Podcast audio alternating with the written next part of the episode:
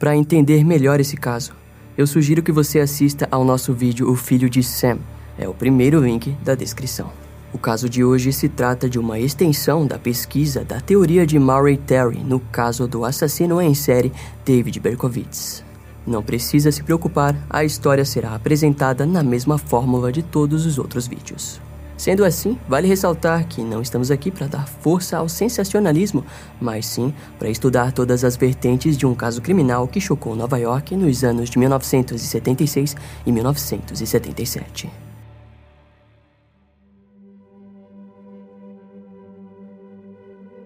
A fase mais divertida para qualquer universitário sempre serão os fins de semana. Uma fase onde festejar, beber e estar com os amigos é muito mais importante que estar em casa. Ser obrigado a trabalhar em um sábado à noite seria devastador. Era assim que o guarda Stephen Crawford se sentia na noite do dia 12 de outubro de 1974. O homem não estava no seu melhor dia, muito menos possuía vontade para checar todos os cantos da Universidade de Stanford. Stephen sabia que a Califórnia naquele período era movimentada, muitas festas e garotas para conhecer. Contudo, lá estava ele, numa noite de sábado, caminhando pelos becos escuros do campus universitário. É de se imaginar que nada poderia animá-lo em uma noite como aquela. Stephen era responsável também por garantir que os prédios estivessem todos trancados até o horário estipulado. Isso incluía a igreja que havia sido construída dentro do campus, a Igreja Memorial de Stanford. Era meia-noite e dez quando ele fechou as enormes portas da igreja, que durante a noite davam um ar de suspense e mistério ao vasto campus de Stanford. Normalmente a igreja deveria ser fechada à meia-noite em ponto, mas como o segurança não estava no seu ânimo normal de trabalho, ele acabou se atrasando em sua ronda. Após trancar todas as portas, sem perceber, Stephen havia acabado de separar a si mesmo de um mistério maior do que ele poderia imaginar. Passava das cinco e meia da manhã quando o homem chegou na igreja novamente. Como sempre fazia, caminhou pelos arredores e verificou se as portas estavam trancadas. Para sua surpresa nada agradável, ele percebeu que uma das portas laterais havia sido aberta. Stephen havia ficado a noite toda desanimado, caminhando por horas e agora a emoção de aflição o fazia desejar voltar para o clima monótono que estava acostumado. Ao passar pela porta, ele olhou através da penumbra e em direção ao altar da igreja. Nada de valor parecia ter sido tocado. Seu primeiro pensamento é de que poderia ter sido um grupo de universitários bêbados fazendo brincadeira de mau gosto. Stephen chegou mais perto do altar e passou a caminhar pelo corredor ao centro da igreja. Entretanto, ele não precisou ir muito longe para entender o que significava aquela porta aberta. Ainda na primeira fila dos bancos, ele encontrou o corpo de uma mulher nua, da cintura para baixo. A posição do corpo da mulher o atormentaria para sempre. Ela demonstrava sinais de espancamento e em seu crânio havia um picador de gelo encravado. Ela estava dentro de um local sagrado, enquanto a posição do corpo da mulher demonstrava algo de nível ritualístico. A blusa da vítima estava rasgada e seus braços foram postos segurando uma vela em meio aos seus seios. Aquela imagem fez o guarda novamente desejar ter permanecido em sua monótona noite até o sol nascer. Após tomar o controle de seus pensamentos, ele decidiu imediatamente ligar para o departamento do xerife de Santa Clara, que era responsável pela jurisdição dentro da Universidade de Stanford. Não demorou muito para que o campus, até então vazio e sombrio, fosse recebido por inúmeras luzes que cobriam os prédios da universidade. A missa do dia seguinte do padre Robert Hamilton Kelly tomaria um tom sombrio. Pela manhã, ele descreveu o assassinato daquela pobre moça como algo satânico. Frente ao ocorrido, ele não deixaria o mal triunfar e mais tarde daria início à missa para todos os alunos, amigos, familiares e frequentadores normais da igreja. Aos poucos, o sol nascia e as luzes das viaturas perdiam a postura de tensão no local. Os investigadores diante a cena sabiam apenas uma coisa: havia um assassino dentro da Universidade de Stanford e ele deveria ser caçado o quanto antes. Contudo, a primeira pessoa a ser investigada foi o marido da vítima, Bruce D. Perry, que naquela altura não imaginava o que havia acontecido. Ainda no começo da manhã, a vítima foi identificada como sendo Arliss Perry, de 19 anos. A notícia do assassinato de Arliss cobriria um mistério que se espalharia para fronteiras ainda maiores do que todos presentes poderiam imaginar. Arlis Cade Kema nasceu no dia 22 de fevereiro de 1955 em Bismarck, na Dakota do Norte. Assim como Arlis, Bruce Perry nasceu em Bismarck e frequentou o colégio local junto com a garota. No ensino médio, os dois começaram a namorar e logo o relacionamento se tornou algo sério. A cidade natal dos jovens era parada demais para os sonhos loucos e entusiasmados que eles tinham como a nova juventude americana. Bruce era atleta e dono de diversas façanhas dentro da escola, além de também ser um estudante com notas altas. Em contrapartida, Arles era líder da torcida conservadora, brilhante, gentil e religiosa. Desde o colégio, a meta de Bruce era estudar medicina na Universidade de Stanford, e assim ele o fez. Aquilo significava que o casal ficaria pouco mais de dois mil quilômetros longe um do outro, mas o amor era maior e acreditavam que poderiam manter o relacionamento através de breves telefonemas e longas cartas. Porém, o choque de realidade aos poucos começou a tornar o relacionamento um pouco complicado. Afinal, Bruce havia saído da Dakota do Norte, que no ano de 1974 era conservadora e limitante, para então estar na Califórnia, o berço da libertinagem. Contudo, não pense tão mal assim de Bruce, que tentou firmemente equilibrar seu relacionamento à distância com seus estudos e a libertinagem americana. Longe daquilo estava Alice, que focou seu trabalho e energia em ONGs da igreja, como a Young Life, e dedicou-se à Associação de Atletas Cristãos de Bismarck. Além disso, ela procurou arrecadar dinheiro trabalhando num consultório odontológico. Sua meta era economizar o bastante para dar o primeiro passo em uma mudança de vida. Em meio às cartas e ligações, o casal percebeu que seu relacionamento não daria certo à distância, os fazendo ter a ideia de se casarem. O amor reinava em meio a eles, e assim, no dia 17 de agosto de 1974, todos se alegraram com o casamento dos jovens na Igreja Reformada de Bismarck, na Dakota do Norte. Após o casamento, durante a lua de mel em uma cabana retirada, eles estavam mais prontos do que nunca para iniciar suas jornadas para a Califórnia. O primeiro local em que conseguiram morar foi em um pequeno apartamento em Quillen Hall, que em pouco tempo se tornou uma grande casa para eles. Nas primeiras semanas, Alice conseguiu um emprego de recepcionista de escritório na advocacia próxima à Universidade de Stanford, enquanto Bruce continuou seus estudos e trabalhando no setor de medicina da faculdade, passando boa parte de seu tempo estudando, dando atenção à sua esposa e se preparando para o futuro. Arlis acabava possuindo mais tempo livre que seu marido, resultando em longas caminhadas sozinha pela cidade e campos. Foi em uma dessas caminhadas que ela conheceu a Igreja Memorial de Stanford, um lugar belíssimo e enorme em grandiosidade.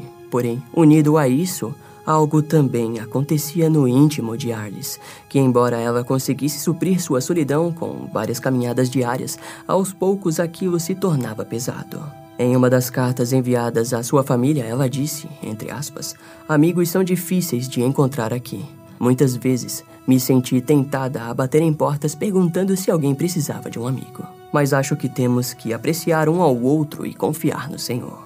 A mulher também escrevia em suas cartas que estava feliz por estar lá e como a vida aos poucos se encaixava naquilo que desejava. O caminho trilhado pelo casal estava se tornando cada vez melhor, até mesmo já haviam comprado um carro. Em contrapartida, o que o casal não sabia era que o destino escrevia em linhas obscuras o fim da história feliz de Arliss e Bruce Perry. Na noite do sábado do dia 12 de outubro de 1964, alguns meses após o casamento do casal, o campus da Universidade de Stanford estava agitado pela manhã, principalmente pelos resultados recentes dos jogos em que o time da universidade saiu vitorioso.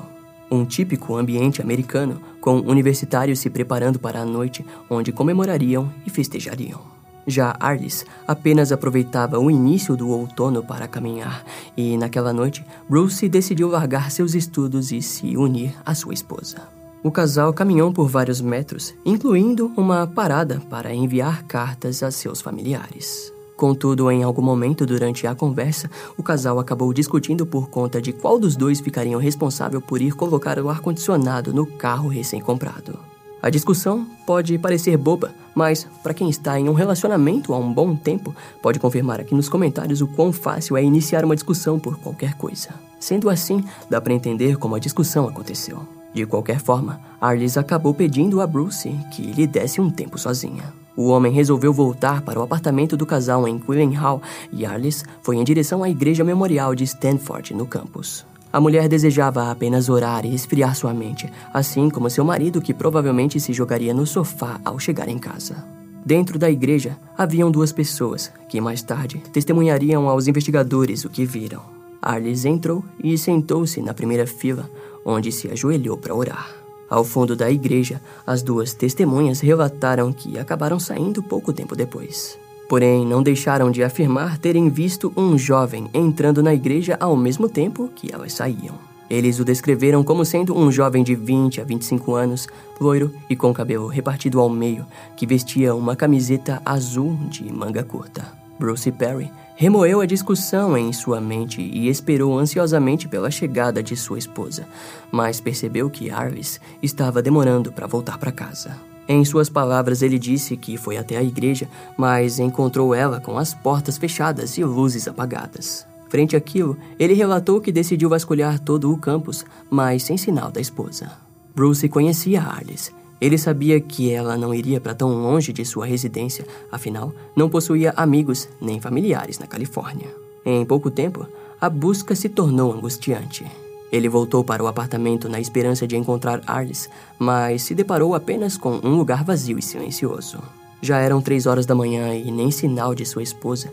Foi naquele instante que ele decidiu ligar para a polícia e relatar o desaparecimento de Arlis. O homem relatou aos policiais que estava teorizando que sua esposa tenha dormido dentro da igreja e acabou sendo trancada. Os oficiais de segurança responderam ao chamado e deram uma breve caminhada em volta da igreja, mas as portas se encontravam trancadas. Os policiais acabaram indo procurá-la em outro local. Assim, depois de algumas horas, Arliss Perry acabou finalmente sendo encontrada pelo guarda da universidade. No dia seguinte, os resultados da autópsia revelaram coisas ainda mais obscuras além do picador de gelo encravado no lado esquerdo de seu crânio. A vítima também havia sido abusada de maneira extremamente sádica ao ter uma vela de 30 polegadas forçada em sua vagina. A profanação de seu corpo, unido ao achado misterioso, trouxe para Bruce o pior pesadelo que em nenhum momento ele imaginou. Uma junção de sentimentos horripilantes foi sentida por todo o campus da Universidade de Stanford, além dos familiares e amigos que sentiram uma dor e desamparo inimagináveis. A única coisa que poderia trazer paz para todos era descobrir o responsável por aquele crime hediondo e prendê-lo, mas infelizmente não seria tão fácil assim. A primeira linha de investigação que a polícia seguiu foi a de investigar Bruce. Assim, se dirigiram até o apartamento em Quillen Hall. No local encontraram Bruce coberto por sangue e imediatamente tentaram prendê-lo. Porém, ele explicou que se tratava de uma hemorragia nasal crônica, explicando que aquilo sempre ocorreu em momentos de nervosismo extremo. O sangue em sua camisa foi levado para análise e provado que se tratava do seu próprio sangue. Após Bruce passar pelo teste de polígrafo, os investigadores perceberam que não havia prova alguma que o conectasse com o crime. No ano de 1974, o teste ainda era algo importante, diferente dos dias de hoje, que é totalmente descartado e ultrapassado. Sendo assim, aqueles dois fatos foram suficientes para eliminar Bruce como suspeito. No local do crime foi encontrado um travesseiro que continha sêmen, além de que os investigadores acreditavam que se tratava de um criminoso com uma longa ficha de crimes de natureza sexual. Uma lista de criminosos foi analisada, mas nada foi encontrado. Durante as análises forenses foi encontrada uma impressão digital na vela que não combinou com a impressão de Bruce e nem com a do segurança Stephen Crawford. O início da investigação foi complicada. A impressão foi comparada com mais de 100 suspeitos e a ausência de resultados era frustrante. O horário do assassinato de Arliss foi determinado como sendo meia-noite, o que significava que o guarda Stephen não havia olhado pelos arredores da igreja depois das duas horas, como ele disse que tinha. Em contrapartida, aquilo também trazia a teoria de que o criminoso estivesse dentro da igreja junto a Ardis, a mantendo bem escondida. Ainda pior, é possível que o assassino tenha feito tudo aquilo de forma muito lenta e sádica, e que, quando ele ouviu Stephen verificando as portas, se manteve em silêncio completo. A polícia começou a determinar que o assassino ficou com Ardis dentro da igreja desde quando foi fechada e só saiu depois que os policiais finalizaram a varredura. O assassino aproveitou para arrombar a porta e fugir, fato que foi provado pela polícia que afirmou que a porta havia sido arrombada de dentro para fora. A questão que assombrou a polícia foi de que não fazia sentido alguém ter feito algo tão brutal dentro de uma igreja e a uma pessoa totalmente desconhecida. É compreensível a polícia ter ficado perplexa com o ocorrido, mas todos nós sabemos que criminosos violentos e impulsivos tendem a ser extremamente oportunistas. Provavelmente o criminoso havia visto Arles diversas vezes caminhando pelo local e apenas se aproveitou de um dia em que o campus estava vazio. O assassino teve a oportunidade de matar e satisfazer seu desejo reprimido pela mulher que já havia visto diversas vezes no local. No dia 17 de outubro de 1974, Arliss Perry foi velada na Igreja Memorial de Stanford, mesmo local de seu assassinato. Os presentes eram familiares e amigos de Dakota do Sul, contando também com alguns colegas de trabalho. O primeiro fato interessante nesse mistério é de que, quando um dos colegas de trabalho de Arliss compareceu no funeral, ele ficou assustado ao ver Bruce Perry. No mesmo dia, ele relatou à polícia que acreditava que Bruce fosse outro homem, pois no dia anterior do assassinato, um homem loiro de cabelo repartido ao meio a procurou no trabalho. Em seu relato, ele disse achar que aquele era Bruce Perry. O desconhecido parecia ter entre 20 e 25 anos, fechando completamente com as outras testemunhas do dia do crime. Ele continuou a dizer que o homem a procurou no trabalho e os dois pareceram discutir, pois a conversa parecia séria e durou cerca de 15 minutos. O problema era que a descrição combinava com praticamente todo jovem daquela época. A maioria dos universitários possuíam porte atlético e cabelo comprido. Frente a isso, a busca pelo suspeito não deu nenhum fruto positivo nas investigações. No dia 18 de outubro de 1974, Arliss Perry teve seu corpo levado para a cidade de Bismarck, na Dakota do Norte. Agora, em sua cidade natal, o funeral aconteceu na mesma igreja onde Arliss e Bruce haviam se casado meses antes. Os detalhes do seu assassinato só passaram a ser publicados anos depois. Naquele período, tudo o que sabiam era que Alice havia sido assassinada.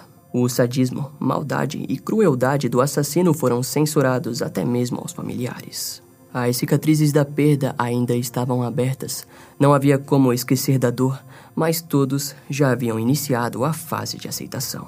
Contudo, algo assombroso aconteceu.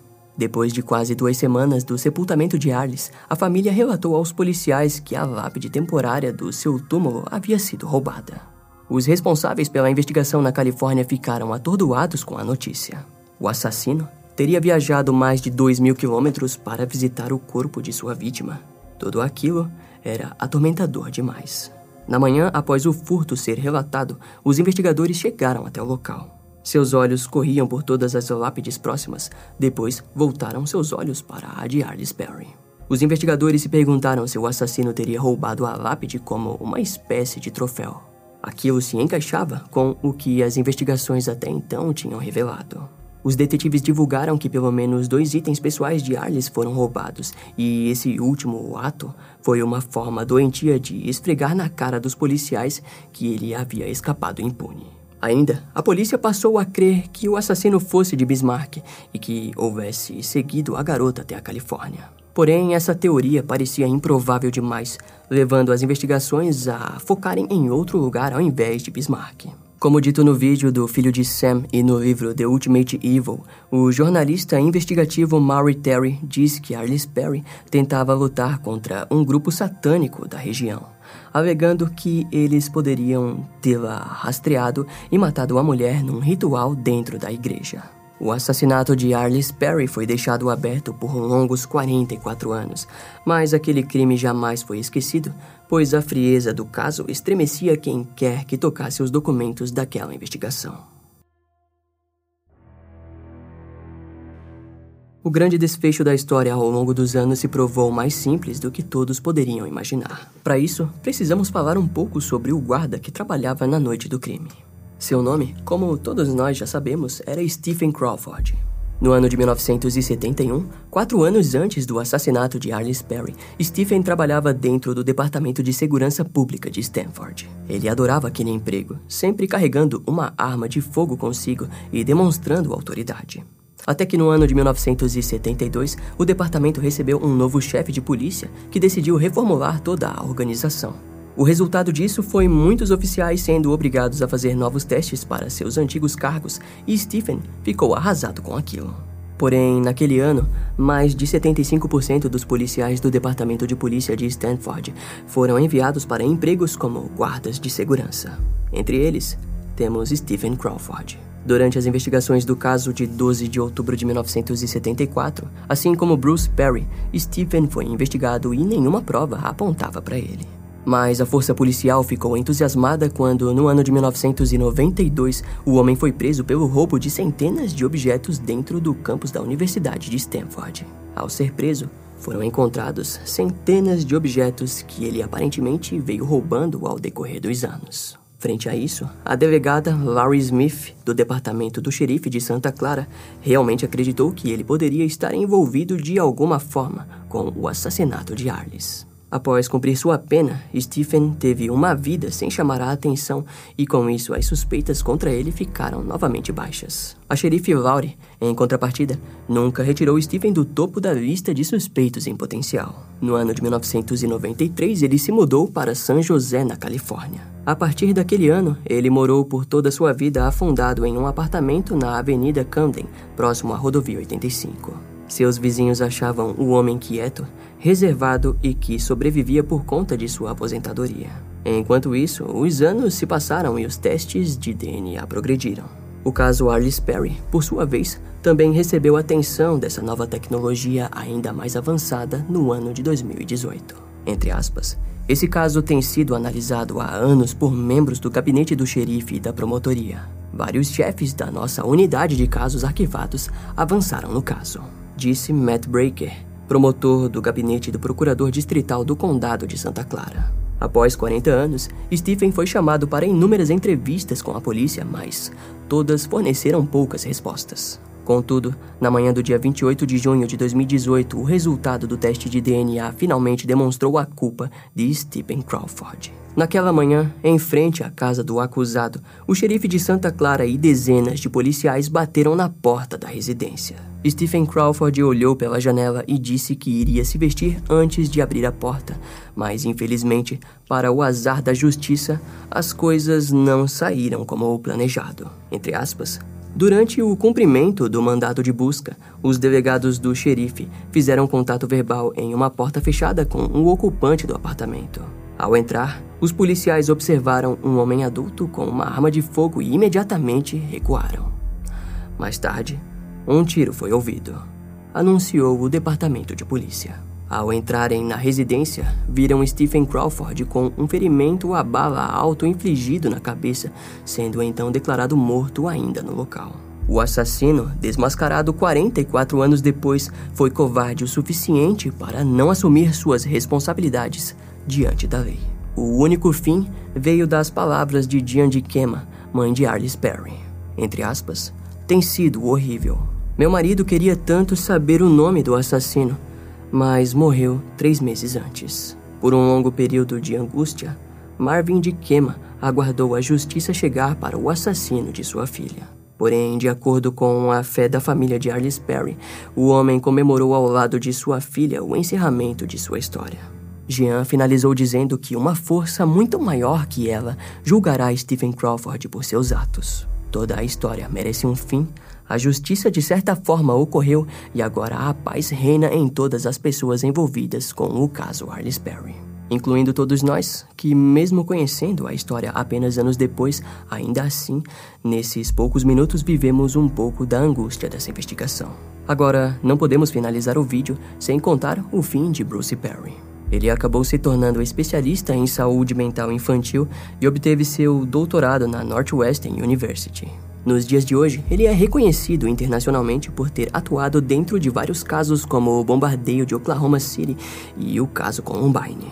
Vale dizer que esses dois casos também serão produzidos aqui no canal. Bruce se casou novamente, escreveu alguns livros, apareceu em programas de TV e fala muito pouco sobre Arliss Perry.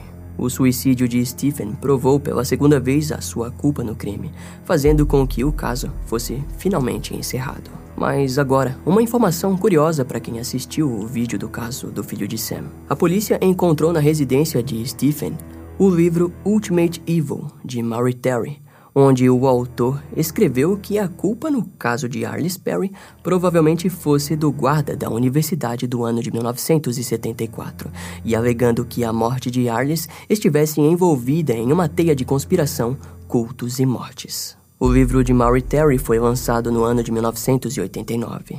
Teria Stephen Crawford vivido assombrado até o dia de seu suicídio pelo fantasma da culpa de seu crime contra Arliss Perry? Ou pior, teria Stephen se visto obrigado a cometer suicídio quando a justiça passou a perceber que ele poderia estar envolvido em algo muito maior, assim como John e Michael Carr? O desfecho desse caso nos remete fortemente à teoria de Maury Terry, que morreu sem ter certeza se havia chegado perto de descobrir a verdade que tanto almejava. Esse fim nos faz questionar o que teria acontecido se Maury Terry nunca tivesse investigado a fundo os crimes do infame filho de Sam.